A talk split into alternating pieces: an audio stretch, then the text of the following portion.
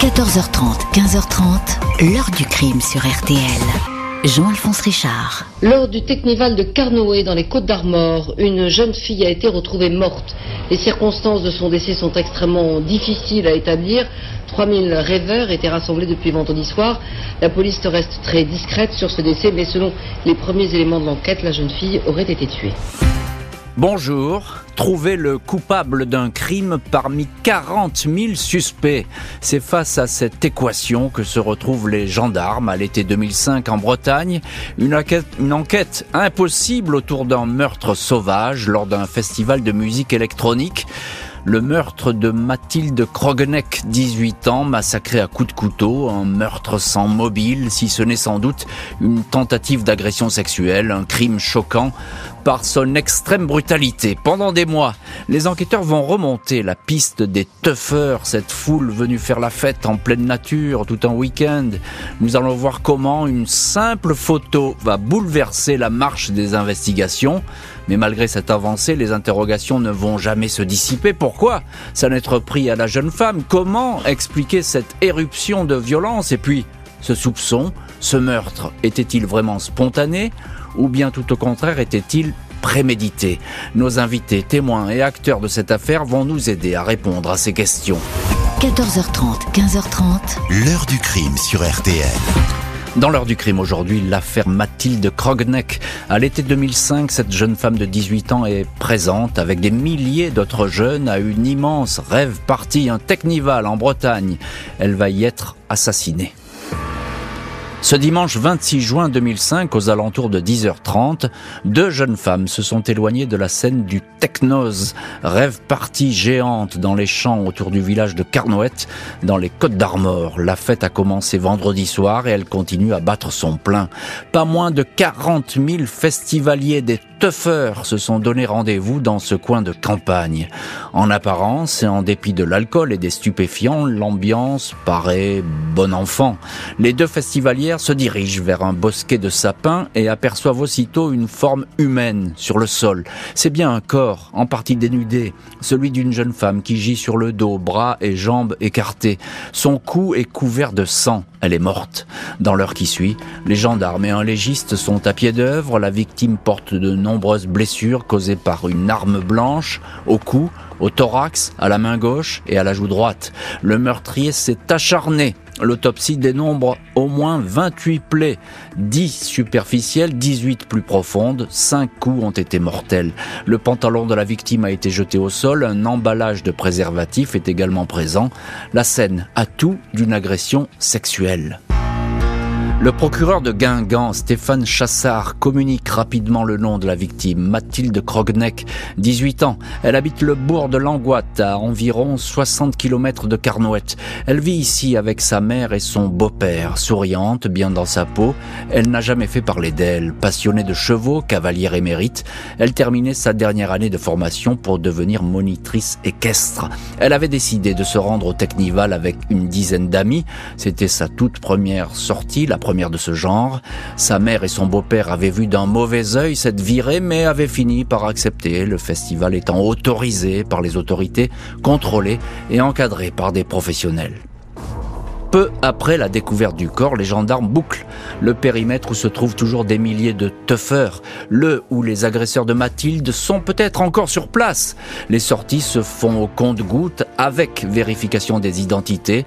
Au fil des heures et jusqu'au lundi matin, ce sont 24 000 personnes qui sont contrôlées. Les gendarmes explorent les 60 hectares de terres agricoles réservées au Technival. 100 tonnes de déchets sont saisies pour être examinées. Le ratissage porte ses fruits. Un couteau de marque Rangers Knife, muni d'un manche bleu, est retrouvé. Il y a du sang sur la lame, celui de Mathilde Krogneck, dit le laboratoire. Également détecté sur le manche, un ADN masculin inconnu, ADN qui figure aussi sur l'emballage du préservatif de toute évidence celui du meurtrier. Un homme qui cachait un string de femme dans sa poche est interpellé. Il admet avoir agressé sexuellement une participante lors de la fête, mais il n'est pas le meurtrier de Mathilde. Un autre est arrêté avec un t-shirt couvert de sang. C'est un toxicomane qui s'est blessé tout seul. Le petit ami de la victime, Adrien F., ne se souvient de rien. Il craint d'avoir commis le pire sous l'effet des stupéfiants. Mais il n'est pas non plus le meurtrier. Et voilà donc pour les toutes premières heures de ce crime. L'enquête, bien sûr, ne fait que commencer. On va voir par la suite quelles orientations vont prendre les investigations, qui vont être longues, et surtout quels détails euh, va tout changer euh, dans cette affaire. Bonjour Arnaud Morvan. Bonjour Jean-Alphonse. Merci beaucoup d'avoir accepté l'invitation de l'heure du crime et d'être aujourd'hui au téléphone de l'heure du crime. Vous êtes chef de rédaction au Télégramme de Brest et vous avez signé de nombreux articles euh, sur cette affaire que vous connaissez euh, parfaitement. Arnaud Morvan, première difficulté sur cette scène, cette scène de crime, je le disais, c'est le nombre de personnes. 40 000 personnes qui sont venues faire la fête. 40 000 suspects? Effectivement, alors euh, selon les estimations de la gendarmerie, on peut même être un petit peu plus précis. Euh, mhm. euh, la gendarmerie parlait de 43 000 tuffeurs sur place le temps du, du week-end. Alors cette scène de crime là, ce n'est pas le confort d'un appartement parisien ou un espace clos. On est là dans, dans un vaste champ, plusieurs hectares. Alors pour les autorités, la difficulté, c'est de pouvoir boucler une pareille scène de crime. Euh, donc ils vont employer les grands, les très grands moyens. Des contrôles vont être installés en urgence à tous les carrefours entourant le mhm. site dans la dans l'après midi juste après euh, connaissance euh, du, du, du, crime. Euh, chaque automobiliste qui s'était rendu à Carnoët, il y avait environ 13 000 voitures, mmh. a dû présenter ses papiers, les coffres ont été ouverts, un hélico, la gendarmerie survolait l'ensemble du, du, mmh. du, du, site. On était là dans une scène quasi à l'américaine. C'était un vrai travail de bénédictin qui, qui s'engageait pour la gendarmerie. Alors ce qui frappe Arnaud tout de suite, c'est la sauvagerie du geste. On, on s'est acharné sur cette jeune femme. Alors euh, oui, c'était une scène particulièrement pénible, la scène de crime qui nous a été euh, décrite. Euh, j'ai souvenir du rapport du docteur Barren, le médecin légiste, mhm. qui se disait habitué pourtant au pire et qui pour le coup a témoigné d'une scène difficilement supportable. Il a, je cite, parlé de moments de fureur, de rage explosif qui ont conduit au, au pire. Il évoque un déferlement de violence. Ces, ces mots, c'est monstrueux, épouvantable. Il évoque une trachée en miettes. Ces derniers mots étaient il faut faut une très grande force pour parvenir à, un tel carnage sur un temps très court, selon lui. Euh, alors, euh, effectivement, euh, c'est un bain de sang, il n'y a pas d'autre mot, c'est un carnage. Bonjour, maître Fanny Collin. Bonjour, Jean-Alphonse Richard. Merci beaucoup d'avoir accepté l'invitation de l'heure du crime et d'être aujourd'hui dans le studio de l'heure du crime. Vous êtes l'avocat du père de Mathilde Krogneck et vous avez suivi toute cette affaire. Vous étiez notamment au procès, on va en parler un peu plus tard. on, on se demande pourquoi s'en prendre avec une telle rage euh, à cette jeune femme, à cette jeune fille, 18 ans, qui euh, c'est sa première sortie, euh, elle n'a pas d'ennemi, Mathilde? Oui, elle n'a aucun ennemi, elle ne pose et elle n'a jamais posé aucun problème. Comme vous l'avez rappelé, euh, il y a ce, ce, Technival qui est organisé sous la houlette des services de l'État, hein, parce que euh, les terrains agricoles ont été. C'est officiel, hein, absolument, oui. Euh, L'État a requis les terres agricoles pour pouvoir organiser ce Technival, qui est qui est encadré. Hein. Il y a des services de secours qui sont en place, services de gendarmerie. Le procureur est allé sur place se rendre compte par lui-même de l'organisation, et les parents de Mathilde finissent par céder à leur fille qui souhaite y aller parce que elle y va avec son petit ami Adrien, avec ses cousines et qu'il la pense, euh, il la pense en sûreté. Il, la pense en sûreté. D'ailleurs, Arnaud Morvan, ce, Technival, il est effectivement, on entend ce que dit Maître Fanny Collin, il n'était pas réputé pour être euh, un, un coupe-gorge, j'ai envie de dire, ou en tout cas pas un endroit mal famé. Non, alors euh, ce, ce Technival là, euh, c'était le premier du genre. Hein. On est en 2005 et Nicolas Sarkozy en avait assez d'entendre parler euh, de fêtes techno qui se finissaient mal. Et cet mmh. événement là de juin 2005 devait très bien se tenir parce que la gendarmerie veillait au grain et c'était tout l'enjeu pour le ministère de l'Intérieur.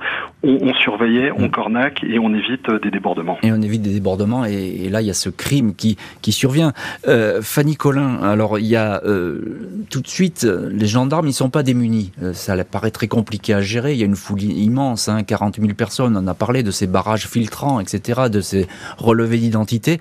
Et puis on, on, découvre des indices quand même. Il y a euh, ce couteau et cette emballage de préservatif. Voilà, donc le premier indice qui est découvert, c'est l'emballage de préservatif qui est à côté du corps, qui est immédiatement prélevé et envoyé aux analyses et qui va permettre de découvrir un ADN masculin qui est inconnu euh, des bases de données. Et puis dans le cadre du ratissage euh, qui aura lieu euh, sur l'ensemble du Technival, un couteau va être retrouvé Dans un premier temps, on constate qu'il y a bien l'ADN de Mathilde sur la lame du couteau et c'est le seul ADN qui est trouvé. bien sûr. Et euh, le juge d'instruction qui est alors saisi euh, va vouloir persévérer et va demander euh, au laboratoire de procéder à une nouvelle analyse du couteau, notamment en démontant le manche de celui-ci. Et c'est à l'intérieur du manche du couteau après qu'il ait été démonté qu'on trouve un ADN masculin qui correspond à l'ADN masculin présent euh, sur euh, l'emballage de préservatif qui était à côté du corps. Donc là, il y a une piste Donc là, il y a une piste, euh, puisque nous avons l'arme du crime, le couteau, et nous avons un ADN masculin inconnu. Reste donc à trouver qui peut correspondre. il, ne matche pas dans les fichiers. Il ne matche pas dans les fichiers. Donc dans un premier temps, et comme pour n'importe quelle enquête, on va s'intéresser à l'environnement proche de Mathilde et notamment à son petit ami qui va faire l'objet d'un relevé ADN qui va permettre de l'exclure parce qu'il ne, ne, correspond pas. Adrien, c'est ça. Adrien. Et une fois euh, le cercle des proches exclu, eh bien il reste euh, 43 000 euh, suspects. Et, et, vous faites bien de le souligner, Fanny Collin, parce que tout de suite on a le sentiment, c'est pas, on le dit parfois, mais euh, là l'enquête elle traîne pas. Tout de suite on donne les moyens et on a le sentiment que les enquêteurs ils ont envie d'avancer très vite. Ah, mais les, les, les, services de gendarmerie ont fait euh, dans cette affaire un travail absolument remarquable. D'ailleurs, une cellule avait été créée, une cellule spéciale euh, pour enquêter, et, euh, et en moins d'un an, euh, les services de gendarmerie, sous le contrôle du juge d'instruction, sont parvenus à, à, découvrir l'auteur des faits, ce, qui, ce qui relevait quasiment d'un petit miracle, vu la scène de crime et son contexte du départ. Et vu le nombre de personnes qui se trouvaient à ce technival, des gendarmes qui vont continuer à passer au crible, donc les profils des participants au festival, tenter de retrouver ceux qui se serait parti notamment avant l'heure et se préparer aussi à une vaste campagne de tests ADN. Le juge d'instruction de Guingamp, Pierre Ménard, et les gendarmes de la section de recherche de Rennes avancent de façon méthodique dans le dossier Krogneck. Son meurtrier se trouve dans les quelques 40 000 personnes venues faire la fête à Carnoët. La tâche est gigantesque. Les individus déjà connus pour des faits d'agression sexuelle sont entendus en priorité, une trentaine de gardes à vue. Elles ne donnent rien. 380 témoins sont ensuite interrogés.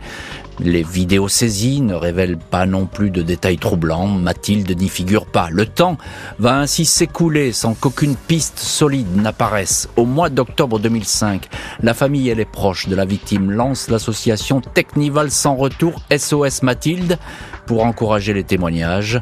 Un entourage sous le choc totalement effondré.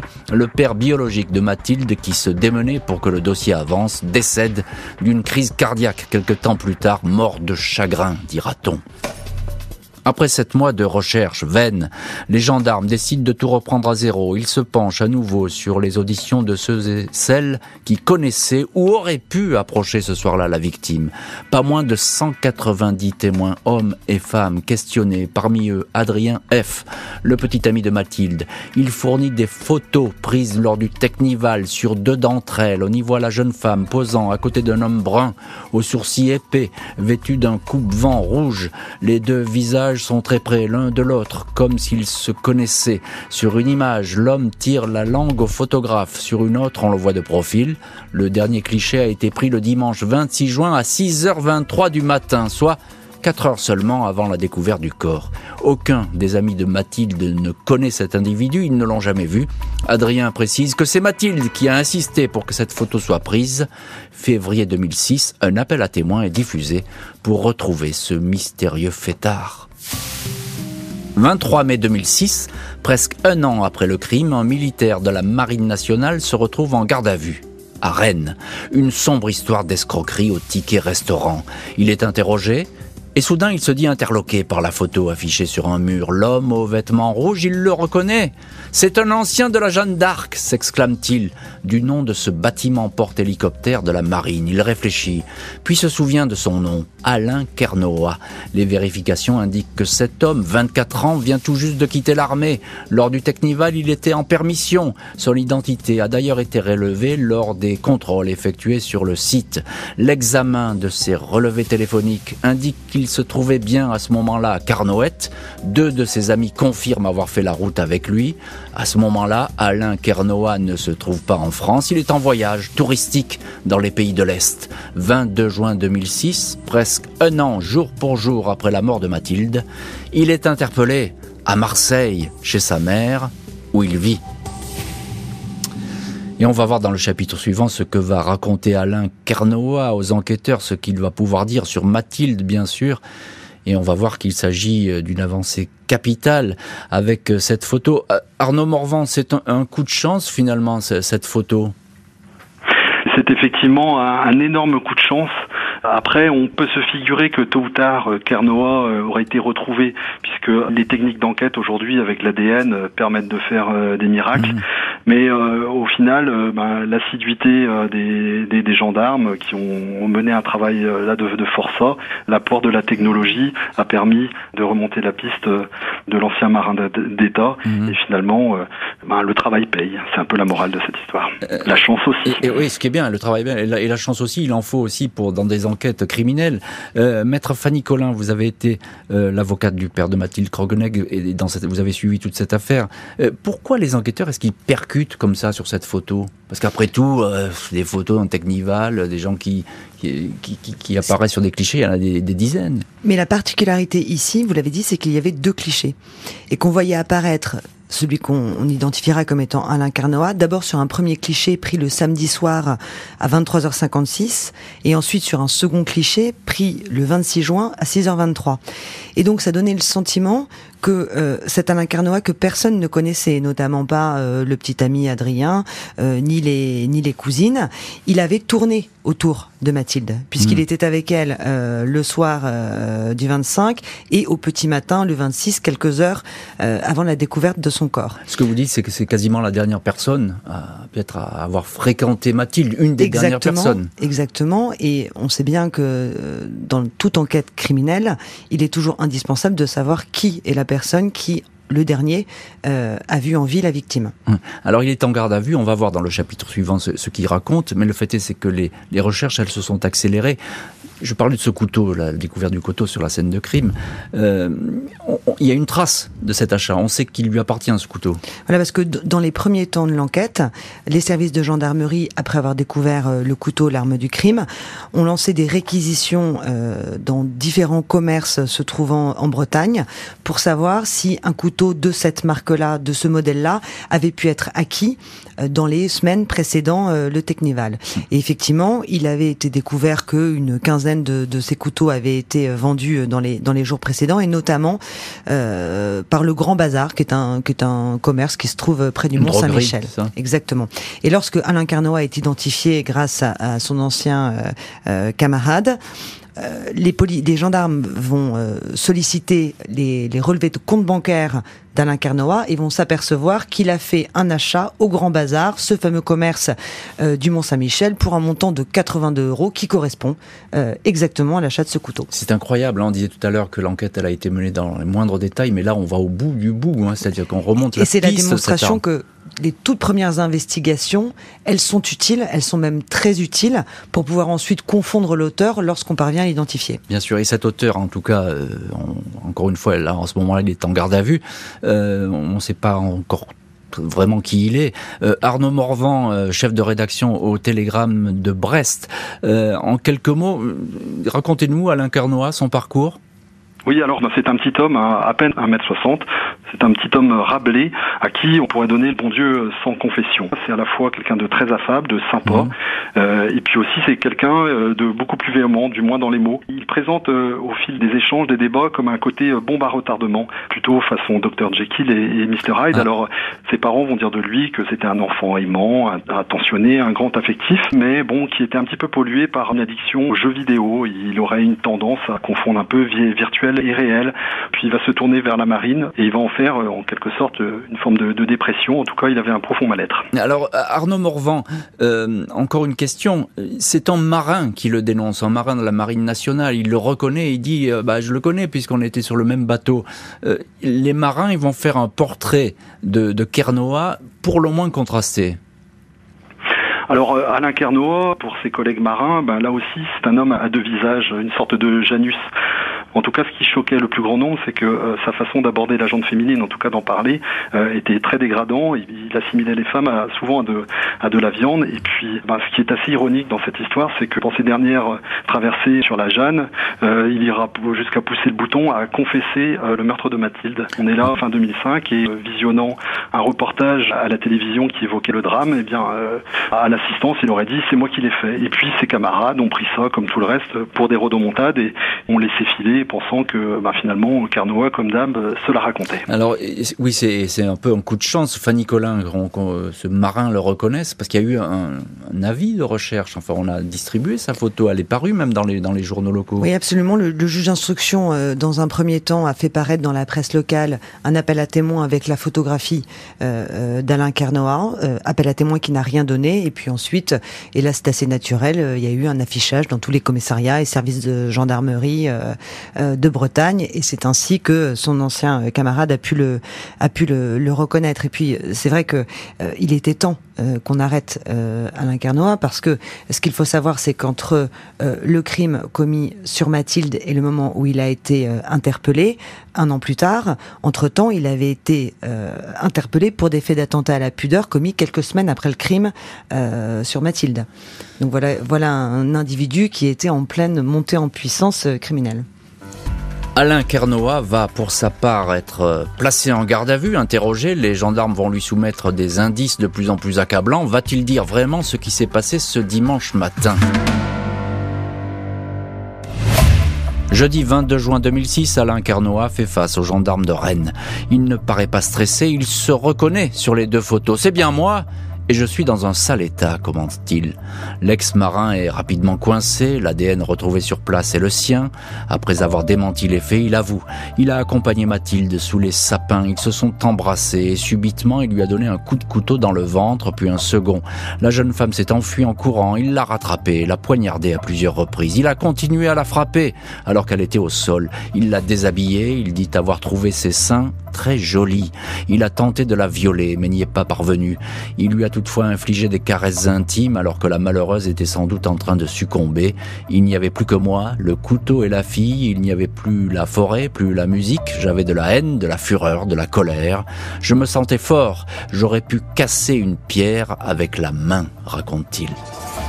6 octobre 2006, quatre mois après les aveux, Alain Kernoa est amené à Carnoët pour la reconstitution. Il ne peut pas expliquer son comportement. Il imagine il n'imagine pas avoir commis de tels gestes, d'autant plus que la victime n'a jamais été agressive ou blessante à son égard. Elle l'a suivi sans hésiter, sous les sapins. Il explique ses actes par une confusion entre le réel et l'imaginaire.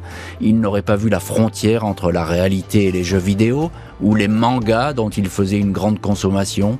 Si Alain Carnoa n'avait pas été rattrapé par les photos, il l'aurait peut-être été par l'ADN. Les gendarmes s'apprêtaient à tester 18 000 hommes contrôlés lors du Technival, dont lui. Et voilà donc maître Fanny Collin, avocate du père de Mathilde Krogneck. Voilà donc pour ces aveux glaçants. Évidemment, vous connaissez ces procès-verbaux par cœur. Vous avez euh, participé non pas à l'enquête, mais en tout cas, euh, vous, avez, été témoin de cette instruction. Alors on dit souvent ça, des aveux glaçants, mais là c'est vraiment le cas. Ah oui, c'est vraiment le cas. Et euh, lors de la reconstitution à laquelle, à laquelle j'ai assisté, je peux vous dire qu'Alain Carnoa a refait tous les gestes. Hmm. Donc euh, cette première ligne de défense euh, euh, qui s'était dessinée avec une, une confusion entre...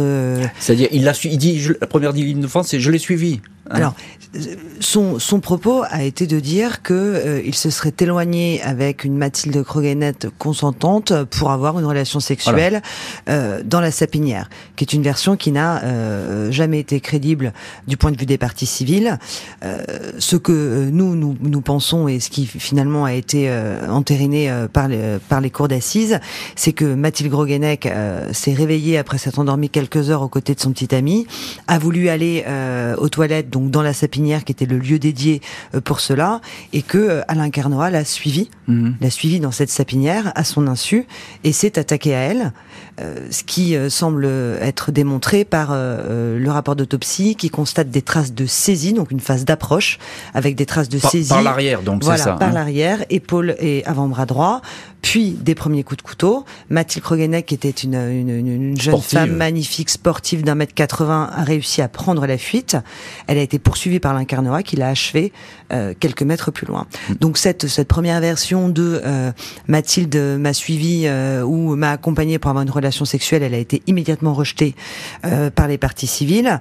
Et quant à la seconde ligne de défense qui consistait à, à, faire valoir une sorte de confusion entre le monde des jeux vidéo et, et, et moi, j'arrête pas de regarder des, jeux vidéo, les mangas, tout ça. Je savais plus où j'étais. Voilà. Enfin, en tout cas, ça tient pas, lors, Non, ça tient pas. Et lors de la reconstitution en octobre 2006, euh, il a refait absolument tous les gestes et il a même demandé j'étais euh, j'étais alors jeune avocate j'avais été un petit peu surprise il avait demandé au juge d'instruction qui avait évidemment placé sous scellé l'arme du crime s'il pouvait pour mieux se souvenir tenir l'arme du crime, celle-là même avec laquelle il avait assassiné Mathilde et le juge d'instruction, après une seconde d'hésitation, avait refusé de la lui remettre. Et alors, euh, cette arme du crime, c'est le couteau. C'est le couteau. voilà, il a été acheté avant le, Technival au Mont-Saint-Michel.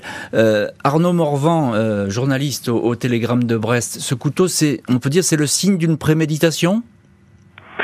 Effectivement, l'achat du couteau, l'accusation qui met que cet achat-là avait été pensé en vue de commettre un crime. Du côté de, de Carnoa, on, explique l'affaire euh, beaucoup plus simplement. Il, est en permission, il a quitté la Jeanne d'Arc, il se rend dans une boutique au, au Mont-Saint-Michel, un couteau lui fait de l'œil, euh, il l'achète en se disant ben ce sera un petit cadeau sympa pour le papa. Et puis euh, et puis ça va pas plus loin. Puis il circule et il se retrouve sur une plage à Brest où il fait une rencontre purement fortuite d'autres jeunes qui lui indiquent euh, aller à Carnoët euh, pour euh, participer à la diagnose. Carnoët dira ne pas connaître cet événement, il ne savait pas où est-ce qu'il allait, mais au final, eh ben, on va se laisser porter et puis au fil de l'eau, on, hmm. verra où on termine. C'est pour assassinat que Alain Carnoat va être renvoyé devant la cour d'assises, même si ses avocats contestent la préméditation et évoquent un pétage de plomb. 22 septembre 2008, Alain Carnoat, désormais âgé de 27 ans, petit, rablé, le crâne rasé, est dans le box des accusés de la cour d'assises des Côtes d'Armor à Saint-Brieuc. Il ne manifeste aucune réaction alors qu'on retrace son parcours familial et militaire, aucune émotion lorsqu'est fait l'inventaire des sévices sexuels infligés à Mathilde Krogeneck. La mère de la victime, Marie-Jeanne, son beau-père Patrick, la petite sœur Ibi, elle avait 13 ans lors du crime, toute la famille veut savoir pourquoi Mathilde est morte. L'avait repéré sur le site, il avait un couteau sur lui, il l'a suivi, c'était sa proie, il est passé à l'acte, dit le beau-père. Interrogé, Kernoa dit ne plus se souvenir, ses propos sont confus. Il est pressé de questions, il commence alors à raconter, il a suivi la jeune femme, quand elle est partie sous les sapins, elle avait un besoin pressant, il a cru que c'était une invitation. Il parle d'étreinte, puis du choc sanglant, selon ses mots, une vraie charge olympique. Lors de son interpellation, Carnoa était en possession de toute une documentation sur le GHB, la drogue des violeurs. Les psychiatres estiment que sa réadaptabilité est problématique. Pour la partie civile, le jeune homme a agi de sang-froid. Il aurait pu laisser la vie sauve à Mathilde, il ne l'a pas fait. Il était au Technival pour assouvir des pulsions sexuelles. L'un des avocats de l'accusé, Olivier Dersoir, assure que son client n'avait rien prémédité, il était shooté, il a disjoncté au son d'une musique assourdissante. Jamais il ne recommencera, sur l'avocat. Après quatre jours de procès, Alain Kernoa est condamné à la perpétuité. La préméditation est reconnue, la tentative de viol aussi. Maître Fanny Collin, vous êtes à ce procès avocate du père de Mathilde Krogneck. Euh, euh, question très simple, pourquoi la peine, la peine est-elle si lourde? C'est la peine maximum? La peine est lourde parce qu'il y a euh, deux circonstances aggravantes qui vont entourer euh, euh, ce crime de meurtre. La première, c'est la préméditation, qui fait qu'on est donc face à un assassinat, et qu'une seconde circonstance aggravante est retenue, celle de la tentative de viol qui précède ou est concomitante au meurtre. Hmm. La, famille de Mathilde est là. ils sont dans quel état d'esprit? Ils sont venus chercher la vérité? Alors toute la famille est présente, euh, sa maman, son beau-père, euh, ses tantes euh, et, et, son oncle, puisque malheureusement et, et Thierry et sa petite sœur, malheureusement Thierry Krogenek, le père de Mathilde, n'est pas présent puisqu'il est décédé avant même d'ailleurs qu'on interpelle Alain Kernoa, euh, décédé son motif apparent d'une crise cardiaque alors qu'il était en, en, en, très bonne santé, ce qui nous a fait dire qu'effectivement il, il, est mort de chagrin parce que c'est lui qui avait dû aller à la morgue pour reconnaître son enfant, mmh. sa fille de 18 ans. Donc ils sont là évidemment à la recherche de la vérité, mais c'est toujours très compliqué parce qu'en réalité, euh, on est euh, euh, on est tenu par les propos de l'accusé. Bien sûr. personne n'était là, oui, et ça. donc effectivement, on, on, entend ce qu'il va dire. Alors là, effectivement, il, il a quand même fait un, un, un pas en avant puisqu'il a fini par reconnaître à demi mot que non, elle n'était pas consentante, qu'elle ne l'avait pas accompagnée pour avoir une relation sexuelle. Mais c'est toujours très frustrant. C'est sa vérité. Ce type de ce type de procès parce que sa vérité à lui, elle n'est pas vérifiable. Bien sûr. Arnaud Morvan, journaliste au Télégramme de Brest et également notre invité aujourd'hui dans l'heure du crime. Vous êtes au téléphone de l'heure du crime, Arnaud. Euh, comment est-ce qu'il se comporte l'accusé à ce procès? Eh bien, Kernoa, c'est quelqu'un qui présente deux facettes. La première, celui d'un homme un petit peu emprunté, qui se souvient plus très bien, qui est économe de mots, pas trop porté sur les détails, parce que euh, le crime, euh, bon, c'est quelque chose de visiblement mis à distance. Mmh. Et puis, dès qu'il le pouvait, il, il s'engouffrait de manière assez logorique dans une somme euh, de micro-détails. Il noyait en quelque sorte son discours et peut-être l'assistance de choses qui de tourner du récit précis du crime. Mmh. Mais à aucun moment on a eu le sentiment d'avoir affaire à un tribun ou au contraire à quelqu'un qui était ben, écrasé par son geste témoignait très très peu d'émotion, comme s'il était par moments un peu absent des débats et pas tout à fait concerné par la portée de son geste. Alors justement, euh, Arnaud, son avocat, il parle de la drogue, l'explication de la drogue qui aurait fait disjoncter euh, euh, Kernoa. Qu'est-ce qu'on peut en penser? Alors, euh, il a été pris d'un coup de folie, il a pété les plombs selon sa formule, et pour en arriver à une telle folie, il y a de la prise de substances, alors des drogues, il sait pas dire vraiment ce qu'il a pris, il sait pas dire combien de fois, et puis euh, il témoignera à de multiples reprises d'une chose, c'est la violence acoustique de l'événement euh, techno, que les, les décibels euh, lui ont tapé sur le système, et le mélange de tout ça fait qu'à un court instant, eh bien, il est devenu un autre homme, et il se souvient plus très bien, il comprend plus très bien, il a littéralement pété les plombs. Fanny Collin, il y a ces explications euh, qui n'en sont pas d'ailleurs, parce qu'on ne sait toujours pas pourquoi il a agi de cette sorte, euh, Kernoa. Des explications en plus qui se sont avérées très tardives, euh, parce que lorsqu'il est entendu euh, dans le cadre de sa garde à vue, la question naturellement lui est posée de savoir s'il a pris des stupéfiants, et sa réponse est non. Donc, ah ouais, bon, lui, il, donc il, pour la première fois devant la cour d'assises des Côtes d'Armor, euh, on nous sert euh, l'idée qu'il aurait pu prendre des stupéfiants, ce qui lui aurait euh, fait péter les plombs. Mmh. Mais encore une fois, il y a quand même des éléments très objectifs dans la procédure et notamment ces fameuses photographies euh, qui montrent que il était proche de Mathilde Krogenek le samedi soir, qu'il était encore proche d'elle euh, plusieurs heures plus tard euh, le dimanche matin, euh, et la manière dont le crime a été commis, son mode opératoire, le fait qu'il ait pensé à sortir un préservatif, à aller tenter de dissimuler l'arme du crime, démontre qu'on est très très loin du pétage de plomb. Alain Carnois part en prison pour de très longues années. Il n'accepte pas le verdict, il fait appel, une nouvelle épreuve pour la famille de la victime. 8 février 2010, Alain Carnois est jugé par la cour d'assises d'appel d'Ille-et-Vilaine à Rennes. Il ne nie pas, mais il n'avoue pas vraiment non plus. Ce n'était pas Mathilde que j'attaquais, raconte-t-il. Je lui ai donné un coup de couteau quand on se caressait. Je ne sais pas ce qui s'est passé, mais je suis sûr qu'elle voulait coucher avec moi. Nouvelle épreuve insupportable pour la famille de la victime qui n'a jamais réussi à faire le deuil de Mathilde. Depuis cinq ans, il n'est pas une nuit où je ne suis réveillé. J'entends Mathilde crier et m'appeler sans cesse au secours, raconte Marie-Jeanne, la maman, au journal Le Télégramme. Jusqu'au dernier jour d'audience, Kernois va rester déconcertant, un accusé qui ne semble pas avoir pris la mesure exacte de son geste. 13 février, le verdict tombe, pas de perpétuité cette fois, mais 30 ans de prison, assorti d'une peine de sûreté de 20 ans. On vous retrouve euh, Arnaud Morvan, l'un de nos invités aujourd'hui dans l'heure du crime, journaliste au, au, Télégramme de Brest. Vous avez bien suivi cette affaire, vous la connaissez par cœur, et vous êtes évidemment à ce procès ce jour-là. Quelle est euh, la réaction lors du verdict euh, Quelle est la réaction de l'accusé? La sentence tombe et, là, Carnoa, il s'effondre. En tout cas, il s'affaisse sur lui-même et il est assis dans le box des accusés. Et, là, il se prend la tête entre les mains et il laisse tomber sa tête à hauteur, à hauteur des genoux. il va rester comme ça une, bonne vingtaine de minutes il sera comme absent, comme, euh, comme il a pu l'être d'ailleurs pendant une partie du procès. Euh, on a le sentiment, euh, Arnaud Morvan, vous avez suivi toute cette affaire et ces procès, on a le sentiment que il est vraiment impossible à, à déchiffrer Alain Carnois. C'est presque comme s'il cachait un secret. Tout à fait, tout à fait. Euh, euh, un moyen d'éviter de se, retrouver face à lui-même, mais aussi euh, la grande difficulté pour lui, c'était de soutenir le regard du, tribunal, des jurés, des magistrats, les familles de la, victime, mais aussi sa, propre famille.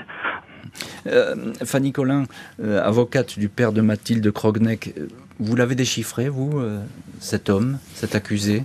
Non, très difficile. Il, a été très difficile à déchiffrer parce que euh, effectivement très peu d'affect euh, euh, et pendant l'instruction et pendant et pendant les procès, taisant sur les aspects essentiels, parlant beaucoup sur ce qui relevait du détail ou de l'anecdote, et effectivement voilà une sorte d'effondrement au moment du verdict, mmh. alors qu'il ne semblait pas, en tout cas jusqu'au moment du, du, du prononcé de la peine, avoir pris avoir pris conscience des conséquences de, de, son acte. C'est ça qui est frappant, c'est qu'on a un personnage qui est là sans être là. Euh, c'est compliqué euh, avec Alain Carnois. Euh, on n'arrive pas à le, saisir. Voilà, on n'arrive pas à le saisir. Et puis lui, il n'arrive pas à expliquer ce crime de haine et ce crime sexuel, parce qu'on est bien là face à un crime de haine avec une violence décuplée dans un temps extrêmement court et un crime sexuel. Hmm. Et il n'a pu expliquer ni l'un ni l'autre. Il dit je ne sais pas ce qui s'est passé. Il va le répéter ça. Hein. C'est quelque chose qui, revient en boucle. Alors ça arrive souvent dans les procès d'assises. Hein. je ne sais pas ce qui s'est passé. Il faut entendre aussi que c'est compliqué pour un accusé euh, d'expliquer ce qui apparaît à tous les autres inexplicable. Voilà, c'est difficile d'expliquer euh, pourquoi est-ce qu'on s'en il s'en est pris à cette jeune fille euh, pleine de vie, euh, jolie, qui ne lui avait rien fait. c'est difficile d'expliquer pourquoi est-ce qu'on peut avoir des problèmes liés à sa sexualité, peut-être à son enfance. Donc c'est difficile pour tout le monde et pour Alain Carnois, ça a été plus que pour les autres. Et effectivement, on a on a en définitive pas su grand chose, pas su grand chose de ce crime. On ne sait pas grand-chose effectivement et ça reste un petit peu un, mystère. Euh, il prend pas perpétuité ce coup-ci. 30 ans. Euh, oui, parce que lors de, du second procès d'assises, la préméditation cette fois n'a pas été retenue. C'est important quand même. Voilà.